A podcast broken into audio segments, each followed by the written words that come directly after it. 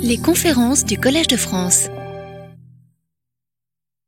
Donc, le Collège de France est très heureux d'accueillir le professeur Léonide Pasture pour une série de quatre conférences sur les problèmes d'intrication dans les systèmes désordonnés. Professeur Pastour a fait la plus grande partie de sa carrière à Kharkiv, en Ukraine, où jusqu'au printemps dernier, il travaillait à l'Institute for Low Temperature Physics and Engineering de l'Académie nationale des sciences d'Ukraine. Il a été pendant une dizaine d'années professeur à l'université qui s'appelle maintenant Université Paris-Cité, mais à l'époque ça s'appelait Paris 7.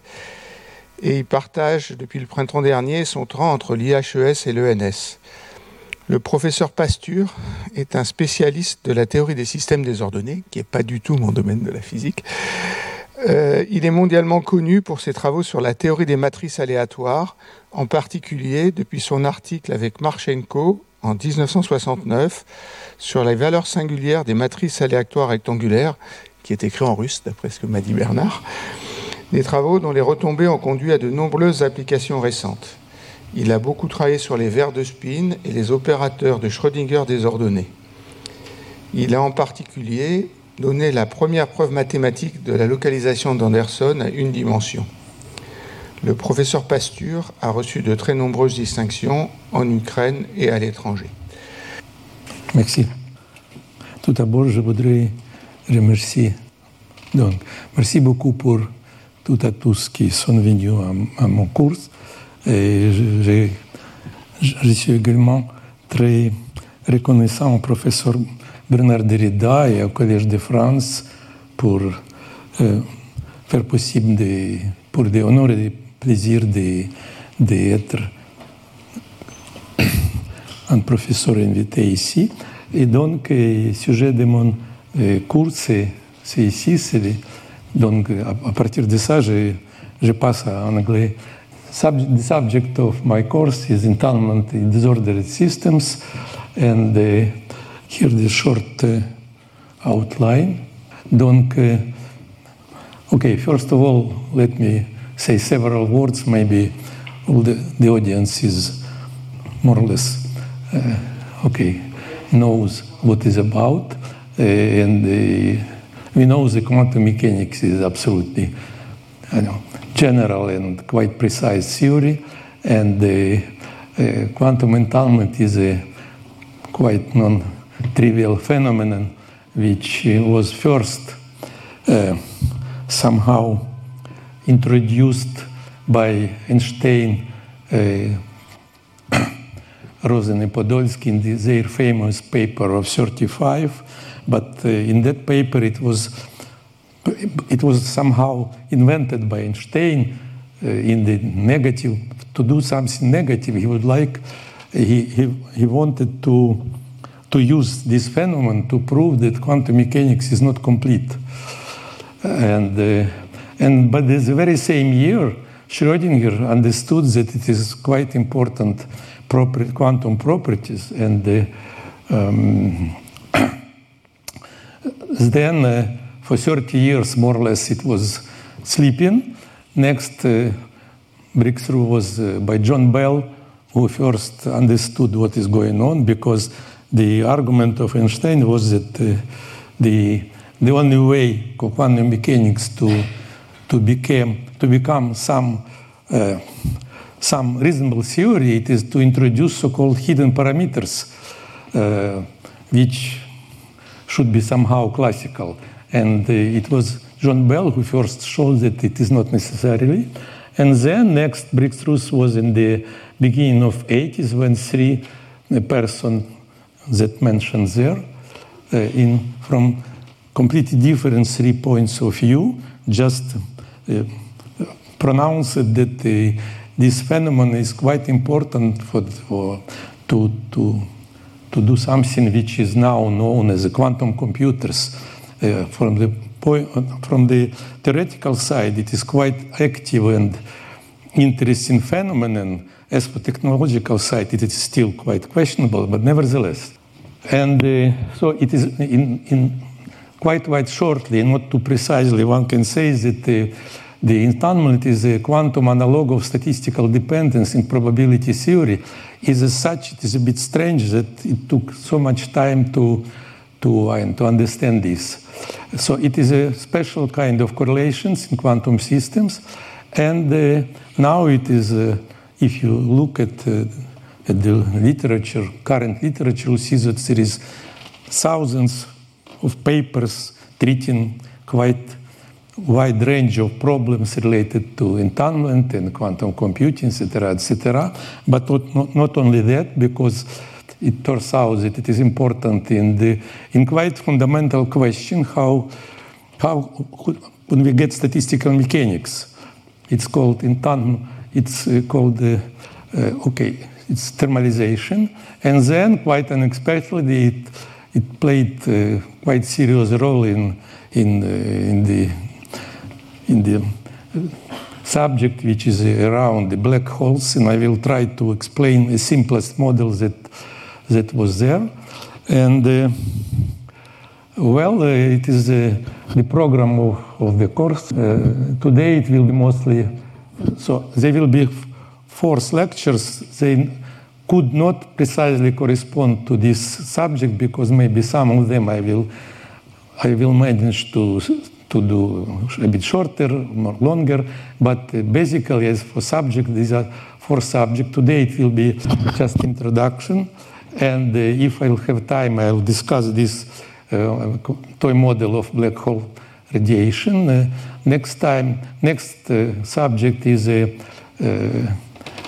is a quite simple. So this all the field related to entanglement, motivated and hopefully will be applicable to quantum computing.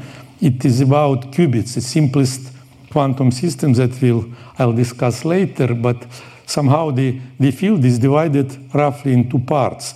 One of them is, uh, Uh, is dealing with one, two, three, four qubits, just to try to understand what is going with this enta- with entanglement in this simplest setting. And second, when you have we have big number of qubits, which is somehow seems more close, more close to the subject because if we if we hope to have reasonable quantum computer, this computer has to has to contain uh, thousands, maybe millions of qubits, like standard super, uh, modern supercomputers.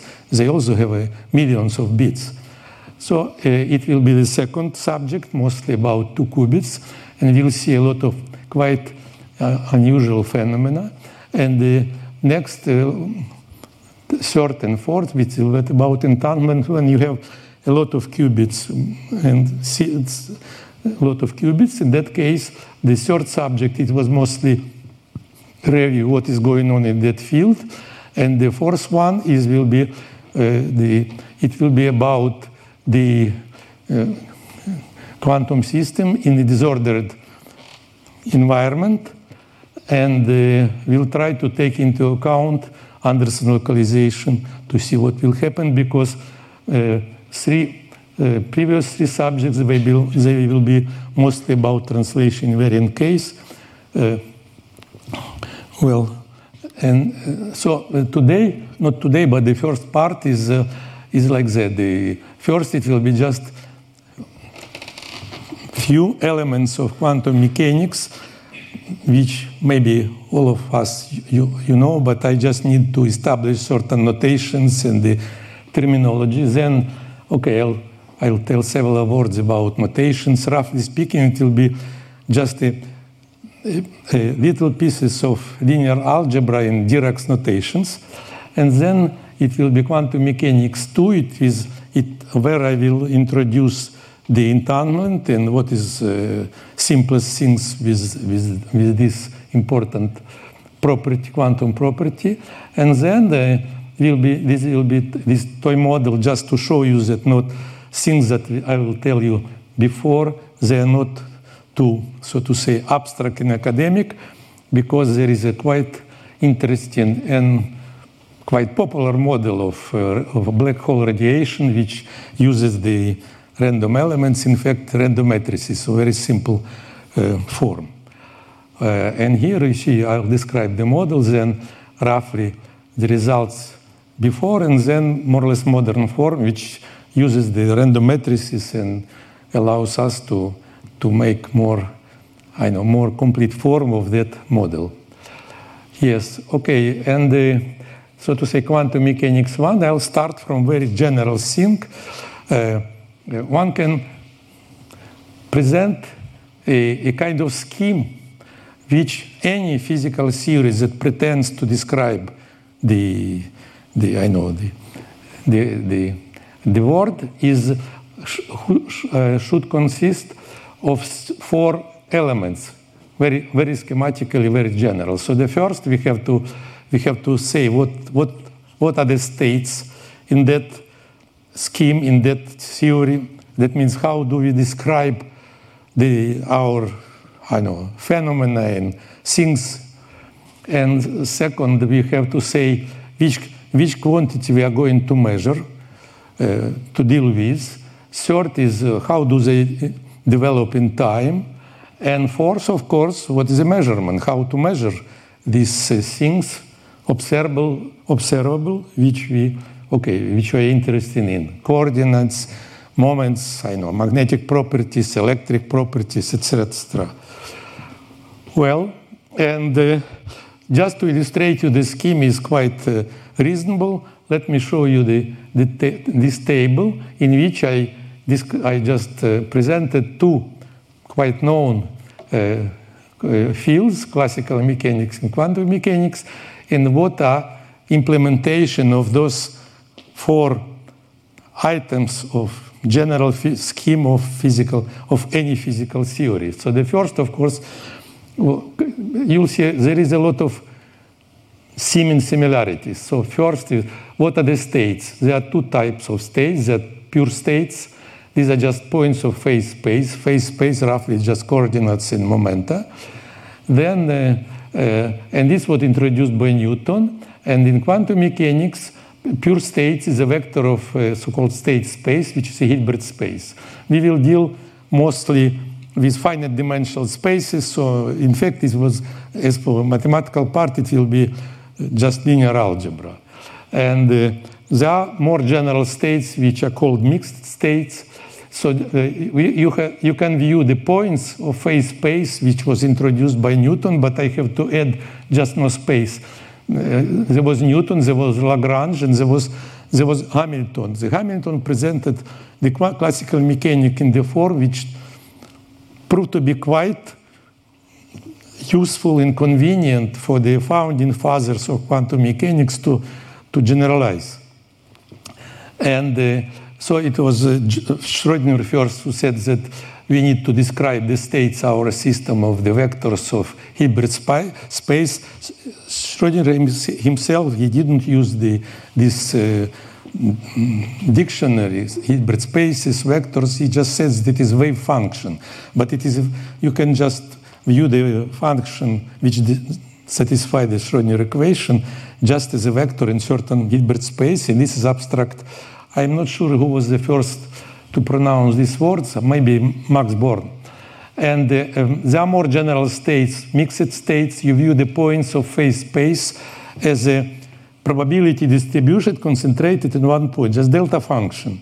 But you can use more general probability distribution, in fact, arbitrary. It was first, okay, proposed by Liouville, and uh, now we say that uh, so, so-called mixed states, they are just measures in the, your, in your uh, phase space. Phase space in simplest case is a six-dimensional space of coordinates and the momentum of a particle in, uh, standard particle. Yes. So in the quantum mechanics, mixed states was again Neumann, in fact, just finished this. I know this formulation. The first was uh, Dirac and then Landau, and finally von Neumann gave this general form. So we, we describe the states so-called density by using so-called density matrices with just the uh, positive definite operators in the our space. I'll explain a bit later for, for those who don't know, for, for uh, people who do not know what is a, I know, Okay, well, I'll make this notion a bit more uh, detailed a bit later. So, what are observables? In quantum, in classical mechanics, we know quite well. It is just the function of coordinate momenta, just, uh, just uh, I know, functions. Yes, and in the quantum case, it, these are Hermitian operators in in the Hilbert space. So I, I didn't write here what a function we use. Of course, real world is uh, real numbers. So we have to use functions whose arguments are the points of, of phase space and that takes value as real numbers, yes? And the, in the uh, quantum case, this will be Hermitian operators. Now, dynamics. There are two ways to, to, to, to, to, embed the uh, time evolution in your theory. One of them, you use uh, you assume that observables depends on depends on time, but states do not depend. This was Hamilton, in fact, and there are Hamilton equations, classical mechanics, but they are, in fact, it was again Newton, of course, who was the first. And as for the evolution of states, it was again Liouville who proposed this scheme. Uh, in quantum mechanics, as for observables, it was Heisenberg. First, he just considered, for example, the quantum oscillators were coordinate in the momentum. These are just operators in the Hilbert space, and they depend on time. And, uh, and then, uh, in, uh, as for states, it was Schrödinger who first wrote his famous Schrödinger equation, and uh, the abstract form was given a bit later by von Neumann again. And the last but not least, of course, is measurement, which combine both the observables and states to observe what are, what are things that we measure. We measure numbers uh, in experiment. So these numbers you obtain taking the observable equations. For example, I know uh, the, the current uh, operator that, uh, and then we uh, then just current expression for in classical mechanics, and you you multiply by the distribution, you, you integrate that you make expectation of your observables with respect to, to the state. In quantum mechanics, you, you take the, the your operator, you multiply by by the state. This is again special operator, positive definite with tra of trace one, and you uh, trace this product.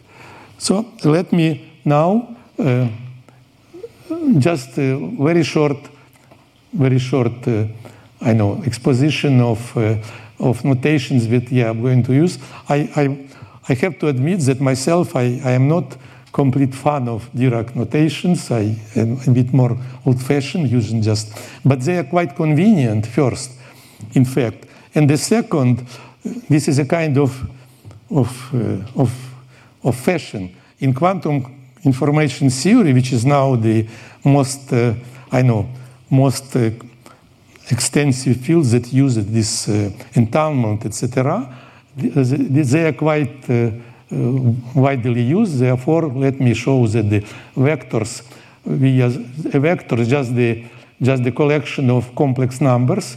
But since they are complex, we consider the conjugate numbers, and these are this is a bra, this is a ket. These are bracket which was introduced by, by Dirac. So uh, we have the, the space is just a, you, you define the operation of, of, oh, excuse me please, operation of addition in multiplication by, by a complex number. And uh, now, it's, uh, so this operation of, of this quantum mechanical, in fact, term, superposition, and then you have a, a kind of product, but unlike superpositions that convert vectors to vectors, this uh, you take to a pair of vectors and it will be complex number, which is definition via components. Yes, and the, again it is linear with respect to the second, uh, okay, second element and anti-linear with respect to the one. And there is important particular case when you take inner product or scalar product of the vector by himself. This is called the, the square of norm a kind of length, yes? And now operators, again, these are just linear maps of our Hilbert space uh, in itself, linear in, this, in the sense that it in convert the sum into the sum, and you have two operators, again, you will have sum. This is standard description via matrices, And this is how we define the action of the, op- the operator matrix on, on the vector. It is just like that. Yeah, and there is a multiplication operation. So you have two operation, addition and multiplication. And uh, this is a definition via components. This is a so-called row by column. Yes. And then let me show you several examples that we'll use, we will use quite often. The first is simplest case. So, excuse me. Here, so this uh, we call the diagonal entries. They are all diagonal entries. Diagonal operator just zeros of diagonal and some numbers diagonal. And there's four matrices which are quite uh, widely used, called Pauli matrices. They are quite simple. The, sigma sigma naught is just two, two-dimensional unity, matrix unity, sigma 1 here, etc. You see, and uh, it is very nice to these are simplest possible because one-dimensional matrix is just numbers. Two-dimensional matrix is just first non-trivial case, yes? And uh, you can easily verify that if you multiply these matrices in, in this order and the opposite order, they, they are different. So in general, this operation, multiplication is not commutative, and this is a, somehow the measure of non-commutativity, which is called commutator, yes? Yeah, so we have uh, this uh, general technique which we are going to use, and we need a special class of operator called Hermitian operators. So you have a matrix of given an operator, you have its matrix, and you just transpose indices and make the complex conjugate. Uh, so why do we need Hermitian operators? It will be clear from that formula. It's called spectral theorem. So any Hermitian operator can be written as a, as a sum, as sum of operators, simplest one. Uh, this is rank one, just operators related, which are determined by two vectors, and uh, you have the eigenvalues, and their eigenvalues are uh, real. And uh, let me remind you that observables, these are just Hermitian operators. We measure their eigenvalues, and they have to be real because the okay, you, you measure real numbers. Imaginary numbers were invented by Indians, but it is mostly for convenience. Uh, but uh, okay, eventually we have to measure real numbers, yes? And uh, so there are Hermitian operators. A particular case of Hermitian operators, positive definite operators, we need them because you may remember, I mentioned, that the the states in quantum mechanics just uh, density matrices. Density matrices, these are positive definite operator of trace 1, which is defined a bit later. Yeah? So we have a, a rank 1 operators that are defined for any pair of vectors of our space. We define operators whose matrix is here, and it acts on the any vector in that form. You see, you apply it to the vector, you get the uh, inner product times the vector which is in front. Yes, and the particular case of rank 1 operator is orthogonal projections, and they play again important role. Uh, I'll just mention a bit later. Uh, so for Hermitian operators, I said already, but for Hermitian operators, you, you can define important fast things called given any function which acts from uh, define it on the real axis and taking values in complex numbers, you can define a function of operator just it is operator with the same eigenvectors, and but eigenvalues they are just functions of eigenvalues of your operator. Yeah? And uh, so this is a quite important fact which is called spectral theorem. Yes, and then uh, you see the eigenvectors are real, eigenvalues values are real, eigenvectors are orthonormalized, and the particular case, positive definite operator, which will need bed quite I know quite strongly later. these are just you write spectral theorem uh, for them, and it will, because of uh, their positive definite here. And the trace one, we have a, this property that all the eigenvalues are between 0 and 1, and the sum of them, there is no place uh, equal 1. So the trace of operator is quite important operation, very simply defined, it, just the sum of diagonal entries. And uh, if you about the function, and we will use it many times, mm, so it is just the you take eigenvalues of your operators, compute a function, and then the sum.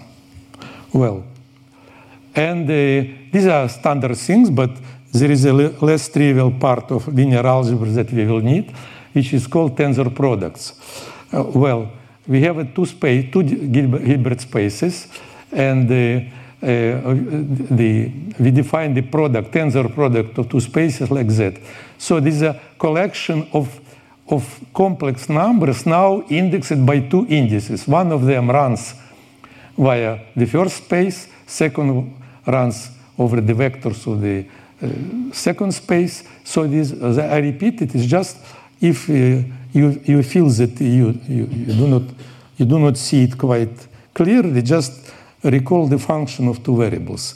All of us, we know from the calculus that there are functions of one, of one variables, two variables, etc., etc. So this is just uh, a function of two discrete variables, and you can view, for example, the functions of two variables as a tensor product of, of two space, two Hilbert spaces of functions on, on one variable. Yes. So, and the, Uh, uh, in particular, in particular, you have you, you can take vector a vector from the first space, space, a vector from the second space, and you define the product, tensor product of vectors that are special elements of our space, having the sometimes you write like that, sometimes after Dirac you, you write simpler, but their components they're the products of components of two vectors. Very simple, yes? So it is tensor products of vectors. You can, if you have a space where vectors are indexed by two indices, then the operators, matrices, have to be indexed by four indices, yes? So it is, so this is written here. So first, you see the first index here, and then they, they are, this is standard way to, with one prime, it is just the first indices of first space with two prime that, and the, the action of an, an operator in the, in, the, in the tensor product on a vector on tensor product. It is just again like before, but now the role of the second index play a pair.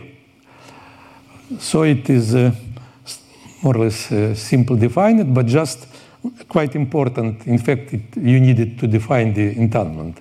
Yes, and uh, a particular case of, of operators in the tensor space you take an operator in the first space, an operator in the second, and you define this tensor product of operators quite simply. So the first one has indexes of the first space, the second space like that, and if you apply the tensor product of two operators on tensor product of two vectors, you'll get, so everybody, it's, they act corresponding on its, its own space. You, so you have this formula. And in, in particular, it's quite interesting, assumes that you have one of your operators is one, just unity, then it, this operator acts on the first, but second is, is, not, is not touched. So you can just recall from, okay, from calculus the partial derivatives. If you have a function of two variables, you take partial derivatives. This operation acts on the first variable, doesn't touch the second. Well, and the, and the very important notion, which I even I am afraid that it is not presented in, in the books of linear algebra on tensor products, it's called a partial trace. If you have an operator from the uh, tensor product, there are four indices which you, you need to describe the matrix. So you, you make first index here, second index here equal, and you sum. And you do, do not touch the, index, the second indices. So partial trace convert an operator from the tensor product from an operator just in the, in the first space in that case. You can do the same with the second indices, etc. And uh, again, uh, if you take a if you have a product of two operators, tensor product, you apply partial trace, it acts on the first one, and the result, this will be the trace, and here still the operator on the second space. And in particular case, again, we, we will need it for our calculations in quantum mechanics. If you have a tensor product of two rank one operators, then making the trace, you'll get this, this inner product of that two, and this operator is, is the same. Yeah. So it is a, just a, a repeat some little excursion in the linear algebra in, in, uh, in the notations. And now let, let me go back to that scheme and uh, let me just, uh, it is not written here. So it is important to remember that we, we, all, we already had the pure states in, quantum mechanics, just a vector of our state space. But we can view the, there is a somehow almost one-to-one correspondence. You can replace the vector by rank 1 operator if you assume that the norm of the, your vector is 1, then it will be just a, a projection. So we can view pure states, pure states in quantum mechanics either as, or, either as vectors in Hilbert space or as uh, rank 1 operators, and it is quite uh, useful point of view. And uh, so in that case, and if you, if you recall the spectral theorem that I, I mentioned, so density matrix, density matrix, it is just by spectral theorem, it is just the numbers positive between 0 and 1. And here you have the eigenvectors. Now, if you view every eigenvector as a projection, these things as a project, it is in fact a projection, and then you see that y, we just, I mentioned that this is a mixed state. Because it's just the sum of pure states. So we have pure states, if you take a, a okay, the superposition of pure states, it's mixed state. Yeah. And uh, now, so we, just a bit more details by using the notations that we introduced. So our uh, pure states in classical mechanics just uh, a point, and here again you can view a point in a point in in your phase space as just as a as a distribution, particular case, particular case of distribution, this delta function at that point. Yes, and then you view any probability distribution like delta x minus x naught. Now you write mu x naught. And you see that this is a pure state classical, and you do a mixture. So these are mixed classical mixed state. Yes? Uh, no, uh, the same story is here. So you see there is a lot of, again, here it's clear the operators. Now, what is the dynamics? In, in classical case, I said that this uh, dynamics of observables was introduced by, by basically Hamilton, and it is written like that. So what, what is dynamics? Just you have to write after Newton the equation of motion for your either observables or states. So you have to write a differential equation, in fact. So, uh, and here I do not define, it's called Poisson brackets but it is just expressed via. So you have to know a certain function, which is called Hamiltonian. It's just the energy of your system, most important variable. Yes, and it, it, when you say that you have a system, you in fact you, you have to present you, the Hamiltonian of that system. And having the Hamiltonian, you write the equation of motion, which is in fact the differential equation. Here's the derivative with respect to time. Let me write what is the what is a H, what is a Poisson bracket? It is just the sum over degrees of freedom minus you change. So it is just, it, these are your coefficients, this is your uh, function with respect to, you, you, write the equation. So you see this equation of first order both in, in uh, time and the variables and P, A, Q, these are just points of phase space in general way, but the origin, of course, is a momentum, a coordinate of particles, momentum and coordinate, yes? And uh, So it was uh, due to Hamilton and states it was due to due to uh, Liouville. It's called Liouville equations. It is equation for the density of our measure, uh, probability distribution. In quantum mechanics, you have a, a similar formula.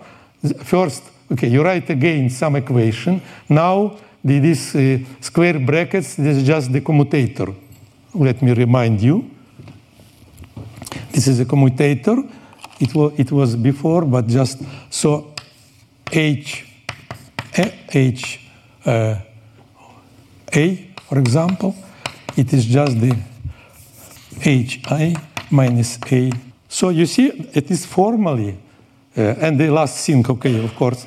So it is written here.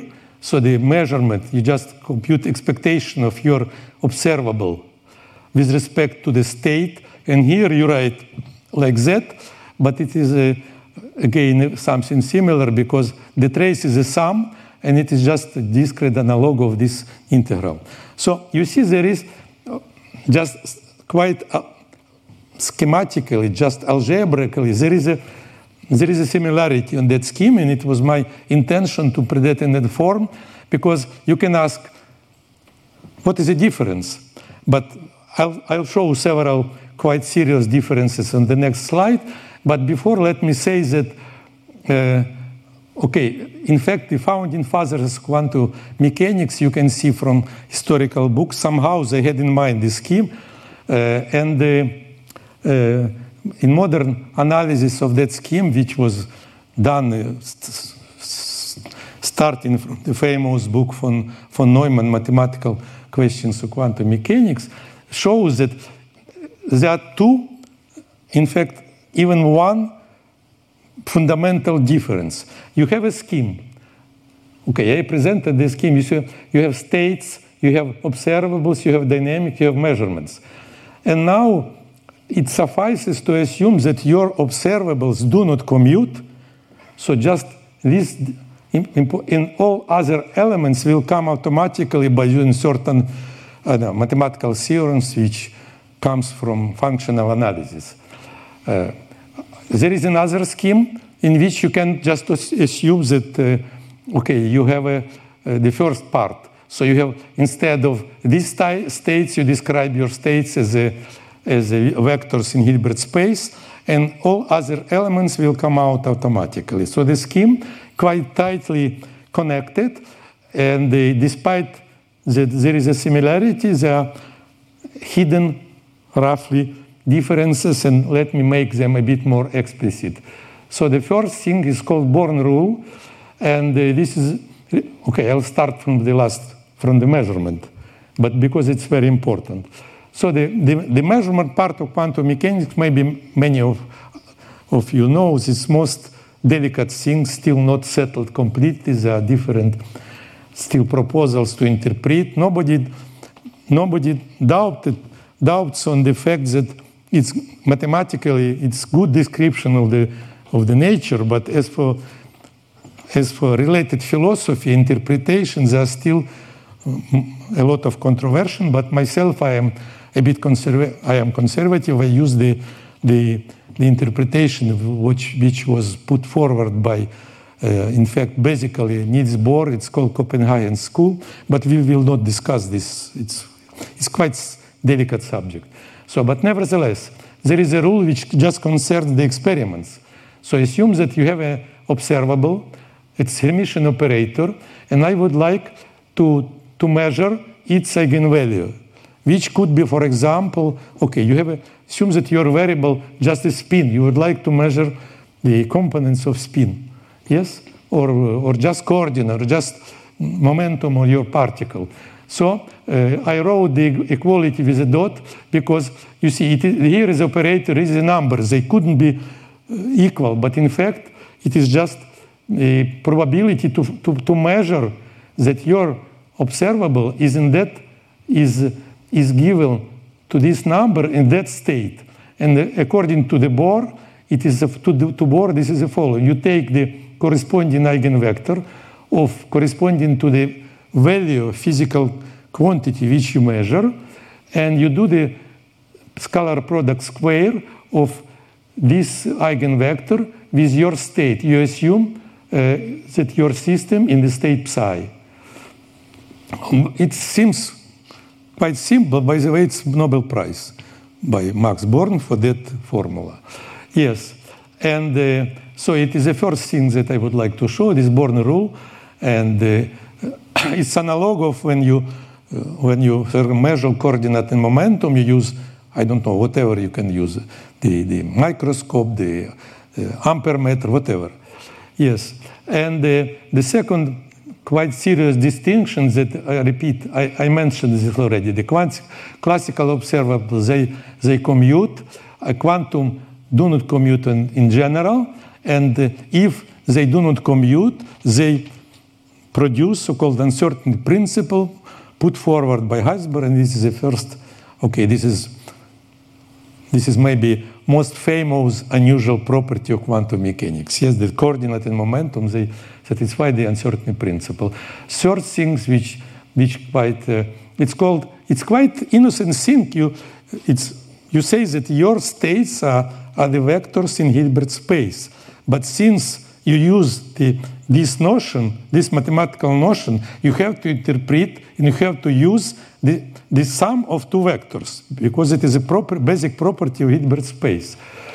And uh, uh, uh, in, in, quantum mechanics, it was I, be, I, believe that it's Dirac first said that we'll call it superposition principle. Just the the rule that if you have two states, you can add these two states. Let me uh, and uh, this addition of the vectors, not a probability distribution, produce a, differ a basic difference of quantum and classical mechanics. Let, let's consider a very simple example. You, you will see the, notion, the meaning of these two words a bit later. So assume that we have two states. What are the states in classical mechanics? Just measures.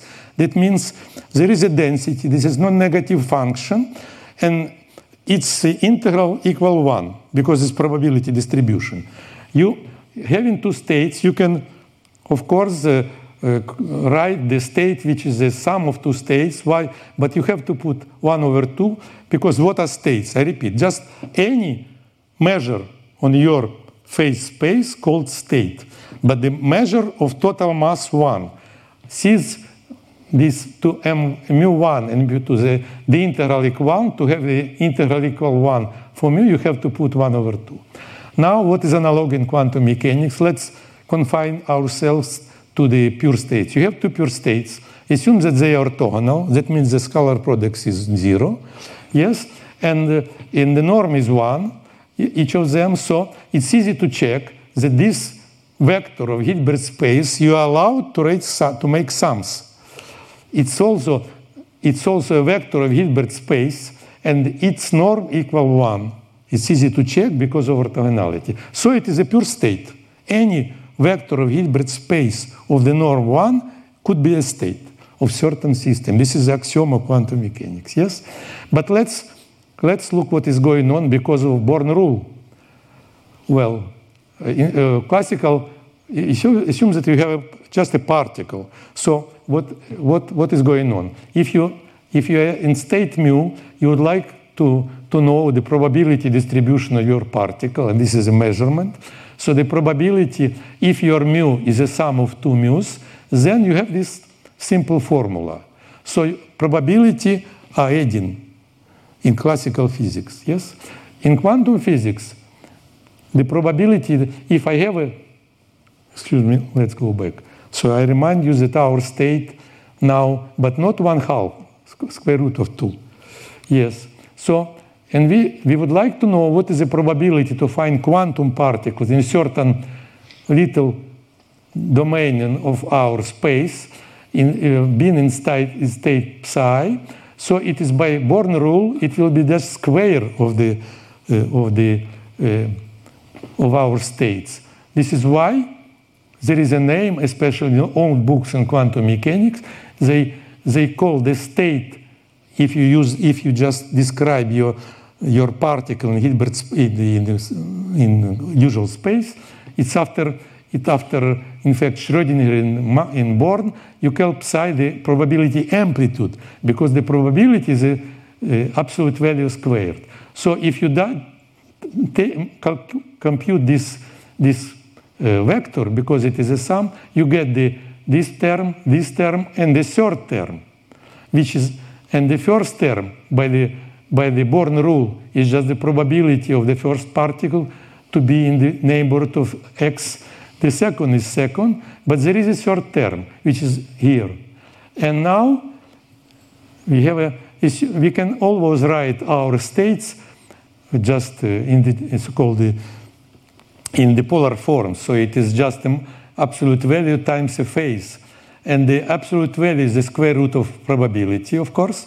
So we write our every state in that form. And then you see, because of you have this uh, uh, psi 1, psi 1 conjugate, you will have, when you compute, you will have the product of, of, of uh, absolute values times the, the, the exponent where the phase like that. And choosing, for example, the phase either 0 or plus minus 2 pi, you'll get the sum of probability like classical mechanics. But if the phase, the difference of phase is pi, then you will have the, the difference, which is completely new thing. And if P1 equal P2, you have zero. And it is an absolutely unknown fact in classical mechanics, but it is well known in classical optics because there, there is a superposition. You, if your two waves in phase they add, if you are in anti-phase, phase they they okay destroy one another. So you have this is why, by the way, I believe uh, Schrödinger called uh, okay called quantum mechanics. It's not him. He called wave mechanics because he, he was first saying that quantum particles is in fact a wave. Well, it's more or less known things. Now let's go. Uh, let's go to the to the most. Uh, okay, I believe that we have to make a, a break or no? Huh?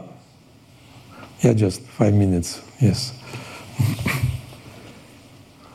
or whatever. If if uh, if you allow, you can continue with the Ukraine. okay. well,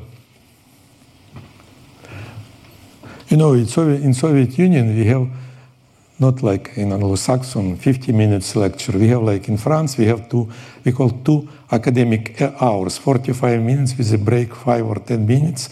But the difference with France was that in Soviet Union there was the bell you, in any university because you know people who are doing lectures they do not recognize the time, there was always a bell. well, so we have this uh, important thing now let's go back to our subject and let me define uh, more advanced notions which are in fact has been known since long time but they they became très la mode just in recent uh, two decades maybe. The first bipartite system you, you, you have a quantum system consisting of two parts parties even they say. What does it mean? For example, two particles or two spins or maybe, I know, like in black holes, black hole in its radiation. It's quite, quite general notion, but uh, important thing that if, if yes, then the, the, the state space of bipartite system by definition is a product is a tensor product of state spaces of, of two parties. And this is why I need the tensor product and why I describe shortly the properties. Yes?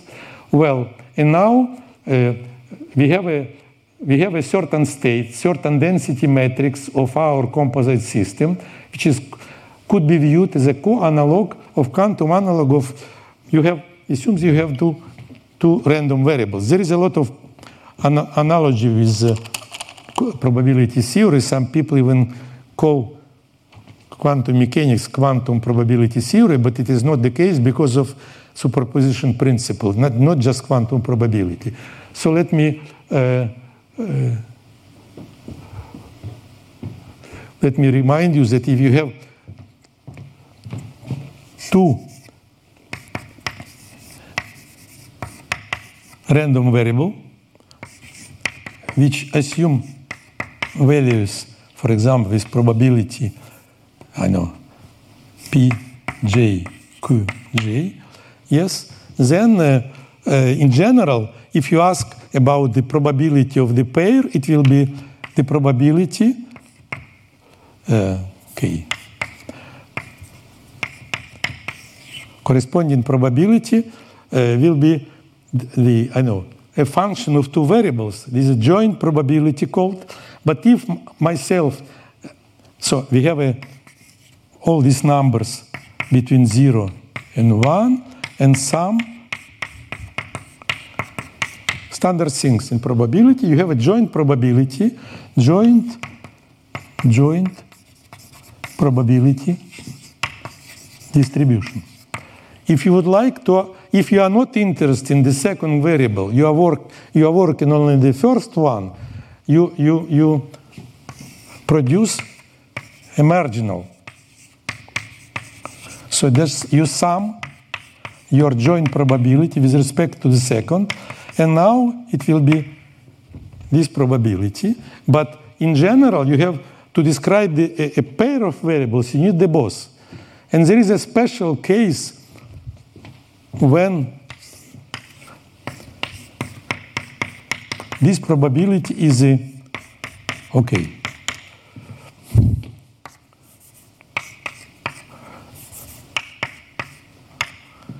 is factorized. And it is called in the, if we have this situation, we say that uh, our system, uh, our pair of variables, they are independent, statistically independent. So we have more or less the same in quantum mechanics. We have a density matrix of our bipartite system, which is effect probability distribution of a pair of variables. For example, you have two particles, each of them they coordinate in momentum. You have to describe this the, the both, yes? And well, then we form we form the the analog of marginal that we just take this uh, pro, uh, density matrix and you trace out the degrees of freedom corresponding to the second system. This is uh, by using the just, it is, you remember I said this is partial trace, and uh, we get the things which is known as reduced density matrix of, uh, of, the, of the party SA, and it is quantum analog of marginal, yes? And now the, the basic definition, so we say that pure state of your bipartite system is entanglement if it is not a product.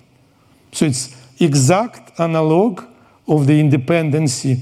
So the system, we say that the, the, the system, the bipartite system is, is entanglement is if its states is not a product. So if it's probability, but not probability, probability amplitude. You have to remember this, this important difference. But nevertheless, this is definition. So it is very simple. As I say, you can even somehow wonder why it took 10 years. The quantum mechanics was basically made during a year 25, 24, 26. And it took 10 years for Einstein, it, would be, it, could, it was Einstein first just uh, understood that there is a certain analog of this notion which plays an important role in quantum mechanics. This means entanglement. By the way, the, the name entanglement was invented by Schrödinger. Not, not, I mentioned Schrödinger in the very same year.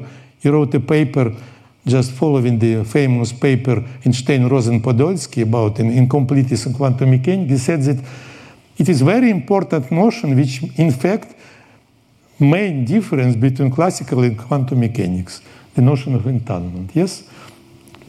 And this is for this is for pure states. If you have a mixed states, then you say that it is in, it, the so this the analog of that state is a bit more complicated. It is not just the tensor product of two, but you have to take a sum still. There are certain quite delicate uh, uh, arguments that shows that you have to use not you have to call the not entangled or sep- separate, separable states, not in hand, not just which are not tensor product like there, but a bit more general. Nevertheless, these are two well, well written, well I know, presented definitions, and now we are going to, to, to, to consider what is, what, how do they work. Okay, so we have a, ah, it's very nice.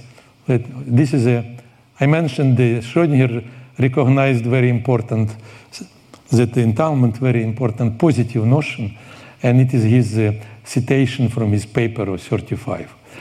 And uh, I need two more notions which I will use. The first is decoherence. Uh, it turns out that entanglement is quite subtle phenomenon. It's very simple to destroy by classical environment. And the corresponding, so as a influence of environment, your coherent system living in entanglement states uh, becomes, uh, okay, the entanglement deteriorates. And this corresponding process has general name of decoherence. And I'll need on the next uh, lecture, I will need the notion of qubit. I mentioned already this is simplest possible, non-trivial quantum systems, just two, in two-dimensional space. And uh, you can use the basis on that space. It's again common, common use, commonly used notation. So you have two basis vectors in that C2. And one of the first one we denote like that and this like that, yes? Uh, so it is again, so one more, I know, notion, explanation or definition of entanglement by using, okay, everyday words. It's written here. So you have a, your, your system, for example, bipartite system, you'll see a bit later. It is in pure state, and uh, but two subsystems, two particles, they have no pure state. Their state, their state is common, and it is not factorized. And these things is impossible in classical mechanics. And this is why it is important. It's easy to see that from the formulas that I wrote, it, it is clear that if in classical mechanics you have a pure states of bipartite system, so the, the states of, and you, and you trace out or integrate out one of the variables, then you will get again pure system. Here it is not the same. So a natural question after this uh, quite simple mathematically, but we are going to see quite non-trivial physically uh, definition of that phenomenon. So it is just not, not a product, just a quantum analog of, of dependence. Yes? And the natural question which arises immediately is the following. Could we quantify entanglement? So you have a we have amperes, we have volts, but we have ampere meters and volt meters. So we have volts and amperes to measure, to, to quantify electric current. We need something like that for, for that phenomenon, which is so far was de described uh, just uh, qualitatively. We need a quant quantification, as they used to say now. And uh, the most important uh, quanti quantifier. That means, what is a quantifier?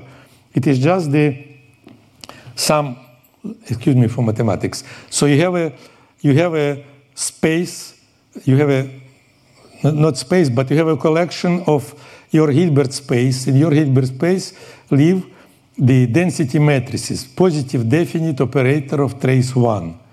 Now they describe the states. We give a definition uh, of the states that are entanglement. So we have to invent certain functional that is a map of the that acts on a positive definite operator of trace 1 to the real numbers that allows us to conclude whether these states entanglement or not. Yes? We say that, for example, that the quantifier of electric current is is uh, just ampere meter, or volts or amperes. Like here, the same is here. And the, the first and mostly uh, known and used, the quantifier is a, is a von Neumann entropy. So let me just give a definition for general case, not related to, to entanglement. So it is, uh, by the way, the uh, von Neumann introduced this notion, I repeat, in the in some particular cases, it was already invented by Dirac and Landau, but general form was given by, by von Neumann.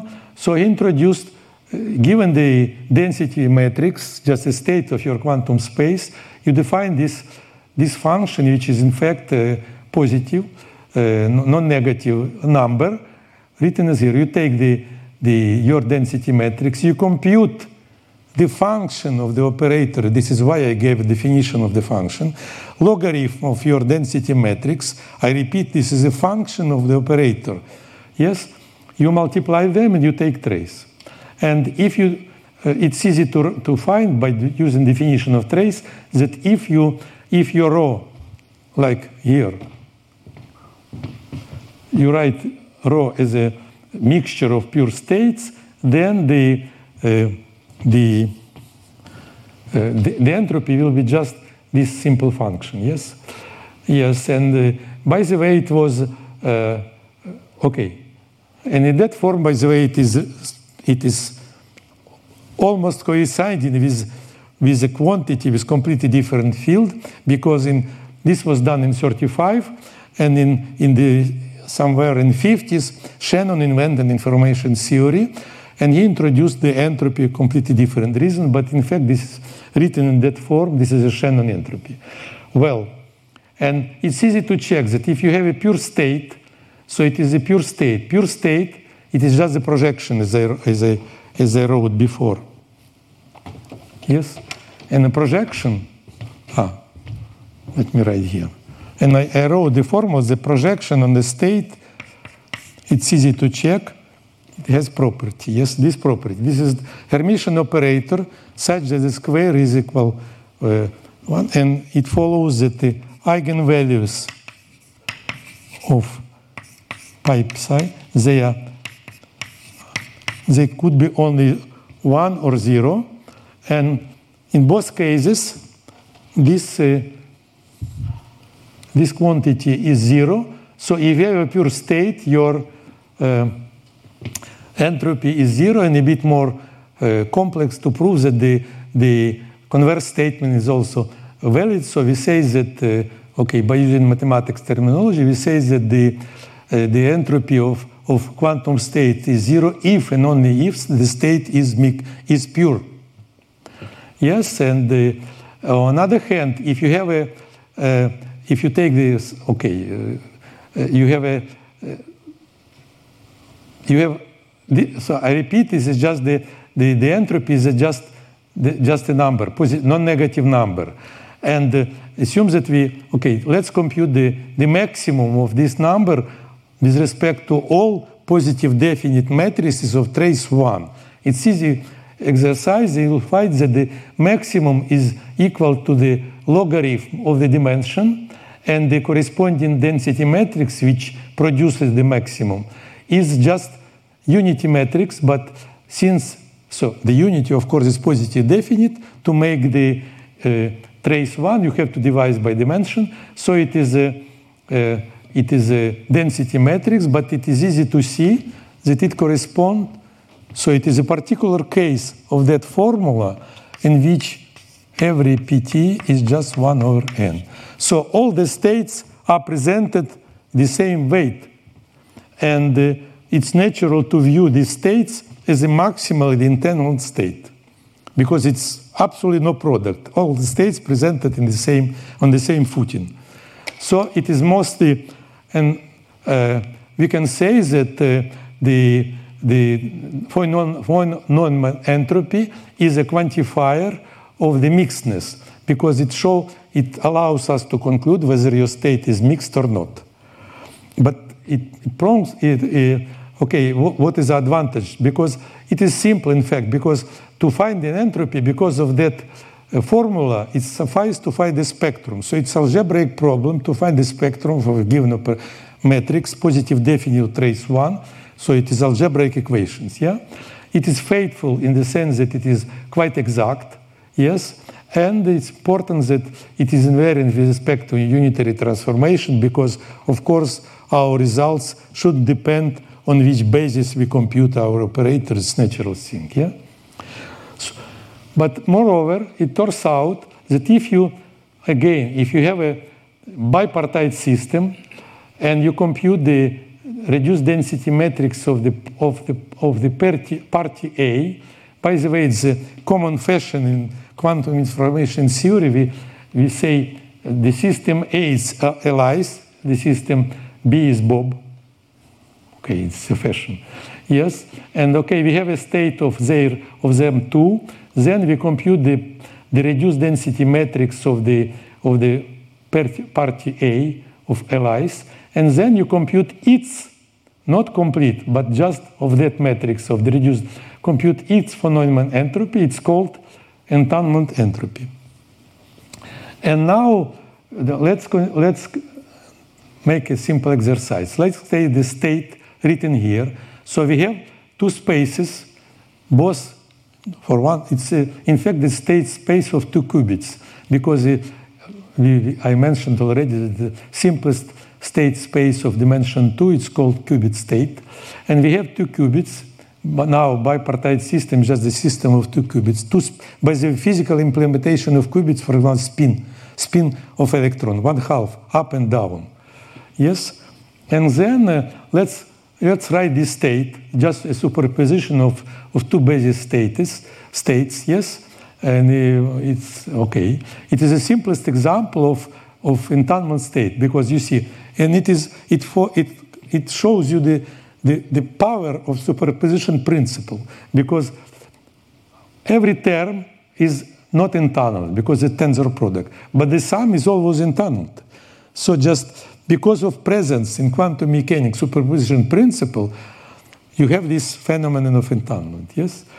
And uh, yes and uh, it was by the way it's strange enough it was proposed first by by by Bell in in the 60s and uh, i ask myself i have this pure state uh, we have seen before that for any pure state the entropy is zero so the entropy of of your states is, is zero, minimum. So the, sta the state is not entangled. Yeah? We, we, we see. Now let's uh, pass from the, this pure state, and it's then it's the the corresponding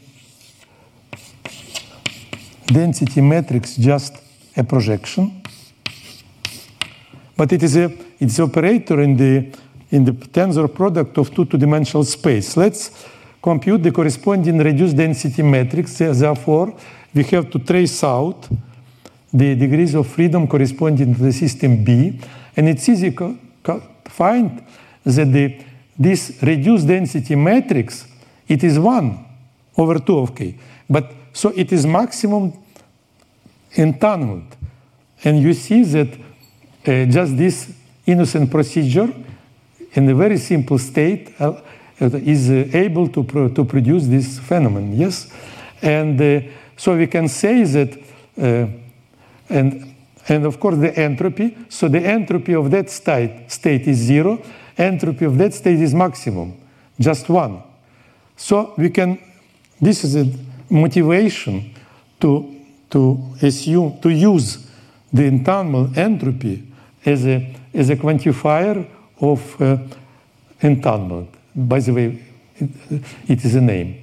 So we have a quantifier for our uh, a simplest one. And next lecture, I'll show two more, even three more quantifiers, which are different and uh, important also.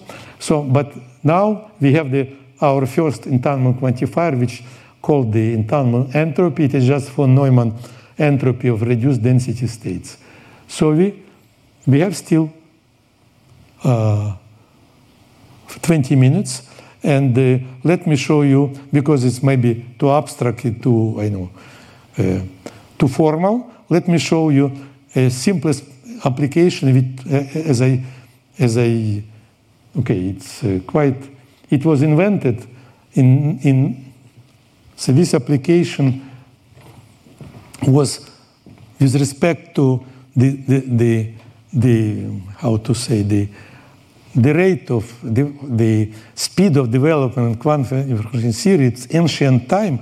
It was invented in 1993 by physicist Don Page.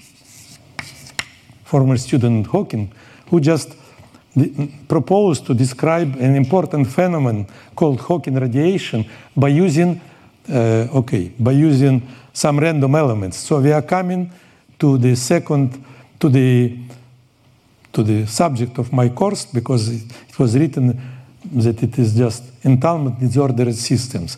But uh, let me remind you that even classical probability has, roughly speaking, two origin. Okay, two and one and a half. So the most important origin somehow, most one of the most important origin. When do we say that we need probability or something is random? Most, the first of all, it is in the case we, we don't know what is going on. If we do not know what is going on, we say that it, this something that is going on should be random. And uh, uh, well, uh, and uh, we can we can even remind ourselves that uh, if we if we know quant, uh, statistical mechanics, the, the Gibbs distribution, Gibbs start Gibbs made the foundation of statistical mechanics. Before there was Boltzmann, Clausius, Carnot, but it was just just very important application. General scheme was invented by by Willard uh, Gibbs in 1900, and he just said that our system, okay, the energy should be con con conserved, yes. And so now our phase points, our state, our system lives on the surface of of fixed energy. But where, where does it live? We do not know. So we assume that with equal probability, it could be at any point of this surface. It's called microcanonical distribution. Why uh, at any point? Because, look, complete, because of complete ignorance of, of the situation. We do not know. And so we, in the situation we, which we can say anything about where is things is, go, is living, we say that it lives in the black box where any options, any behavior is equally probable. So, and this is this is philosophy roughly was used by Page. So what is a phenomenon? Black holes were known even, I believe, Lagrange or Laplace already. In classical uh, physics, in quantum physics, it was okay, roughly, it was born by, by thanks of, uh, of uh, efforts by Hawking. So, because he said that uh, black hole, if it is quantum uh, object, there should be radiation, and it's called uh, okay evaporating of black holes or Hawking radiation. And uh, to describe this phenomenon, Page proposed let's view the uh, black hole and its radiation as bipartite system. Yes, and uh, we are interested to know what is going with the and uh, okay, let's go back, back, back. When the black hole was born, it just started to radiate. And let's try to describe this process of evaporation, at least on the initial stage of the process. And the proposition was very simple. So, since it is a bipartite system, we just uh, assume that it lives in the pro tensor product of space. A is, A is a radiation, B is a black hole. And the dimensions of that space is like L and K. And dimension of the our space, of course, is a product. This is here. And uh, we know nothing. It's black hole. Excuse me for the calembour. Black hole is a black box. Yes? So we assume that the, the state of the black hole is pure state, but it is just the vector which is uniformly distributed on the unit sphere in our space, sphere in our space. So our space is dimension of dimension k times L.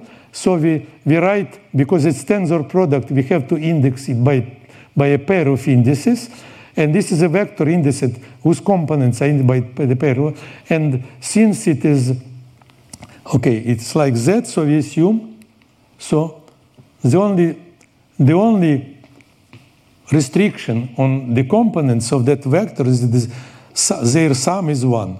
So this is otherwise, so the probability is just uniform distribution over the sphere in this multidimensional space, yes? And uh, Well, if we would like to describe now the corresponding density matrix, since the state is pure, let me remind you that the pure state is described always by the projection, orthogonal projection. An orthogonal projection, if, if it is psi, so its uh, matrix, just the product, psi j, psi k conjugate. So this and the entries of uh, projection, these are just products, yes? So we write the product, but in tensor space, and it is what I have written. So the, the matrix of our of our pure state in which we assume the, the black hole was at the beginning of this evaporation process, maybe, I know, I know, 100 million years after, just after Big Bang.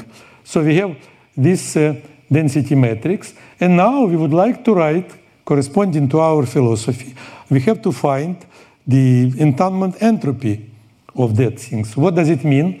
So our system which we are interested in is A, radiation, B is a black hole. Since we are interested in radiation, we have to trace out the degrees of freedom of the black hole. So we, we, we just make this K1, K2, these are indices of black hole, equal and sum over them. And this is our state, our state, uh, okay, our reduced density matrix of the radiation. And now we would like to compute, we have to know uh, the amount of the entanglement in that in, in, in the uh, radiation. So, we, excuse me, I forgot here minus.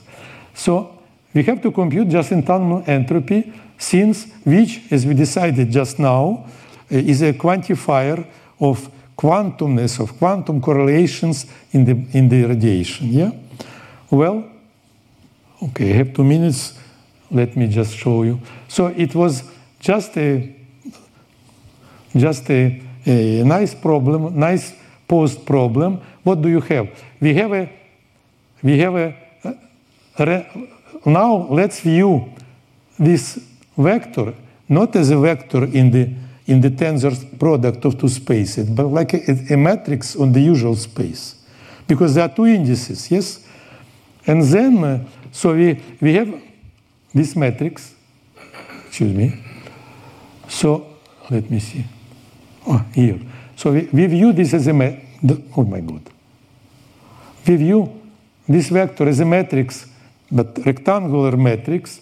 We just construct from the rectangular matrix the square matrix where indices are L1, L2. These are degrees of freedom of, of, uh, my, of the radiation. And now we have to compute the trace the well-posed problem of, of random matrix theory because the psi is random, uniformly distributed over the sphere. We have to compute these things. So Page himself, he just wrote absolutely, I know, well-defined problem, but he said, I don't know what is the solution. I just computed one, two, three, four, and he proposed the formula. But the formula for the expectation, because we are coming to a very serious moment. So now our state is random. But here is a mixture of two randomness. There is a classical randomness which comes from the complete ignorance or partial ignorance. And there is a quantum randomness which comes from the very I know, basic definition of quantum mechanics because in quantum mechanics, unlike classical mechanics, quantum this is not the measure of ignorance or a description of ignorance. It is just the intrinsic property of quantum mechanics. Yes? So we have, uh, but this is a class. So the object is quantum, this is density matrix, but it is random because of, because of our ignorance. It is just our subjective description. Yes, and we have to compute the eigenvalues of that matrix. Of that matrix. Because, let me remind you, ah, because the entanglement entropy is just, if you, if you know eigenvalues, you just compute this sum. So we have to compute the eigenvalues and uh, just playing with matrices of the dimension 2, 3, 4, uh, and making the expectation with respect to the, uh, integrating over the sphere, uh, Page was able to write this formula. He said that my conjecture, this formula is valid for any, for any, uh, I know, for the matrices of any size, and this is a formula. And then it was quite fast proven by three different groups of researchers, and now this is a formula, and uh, uh, it's exact formula, but uh, it is not necessarily to know, in fact, this formula exact because we were interested. Black hole is quite big, so we have to, we of course assume that k is big. So we have to know this answer. So this is exact formula, but we have to know its asymptotic form when k is big. L is not necessarily big because if you just if the process of operation just started, L is, is a number still. But it could be it could become big, but not immediately. So we, we keep L fixed and we assume that K is big enough, and then you compute easily this this is just okay, you from the book uh, easy to compute this uh, expression, and you'll get the formula with two exact terms in some error estimation. You see, the, the leading term is log of the dimension of your, uh, of your black hole, and this is a, the correction. And uh, let me remind you that if you have, if you ask, you have an entanglement entropy or entropy in general, it is, it's, it is a, it, it is, it is a maximum when you compute the entropy of the unit matrix. So, and it is log. So from that you conclude that, the, that it is a conclusion of uh, Page that this formula shows that at the beginning of the process of the evaporation, indeed, so our black hole in the pure state.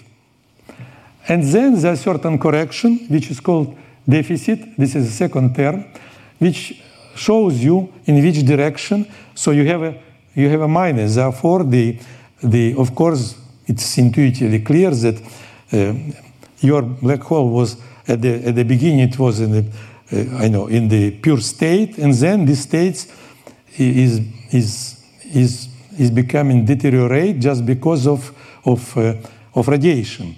Yes, so we have this uh, property, but uh, it is only the mean. And if you have, it is written in red, just because, you know, I would like to, to, to stress this point.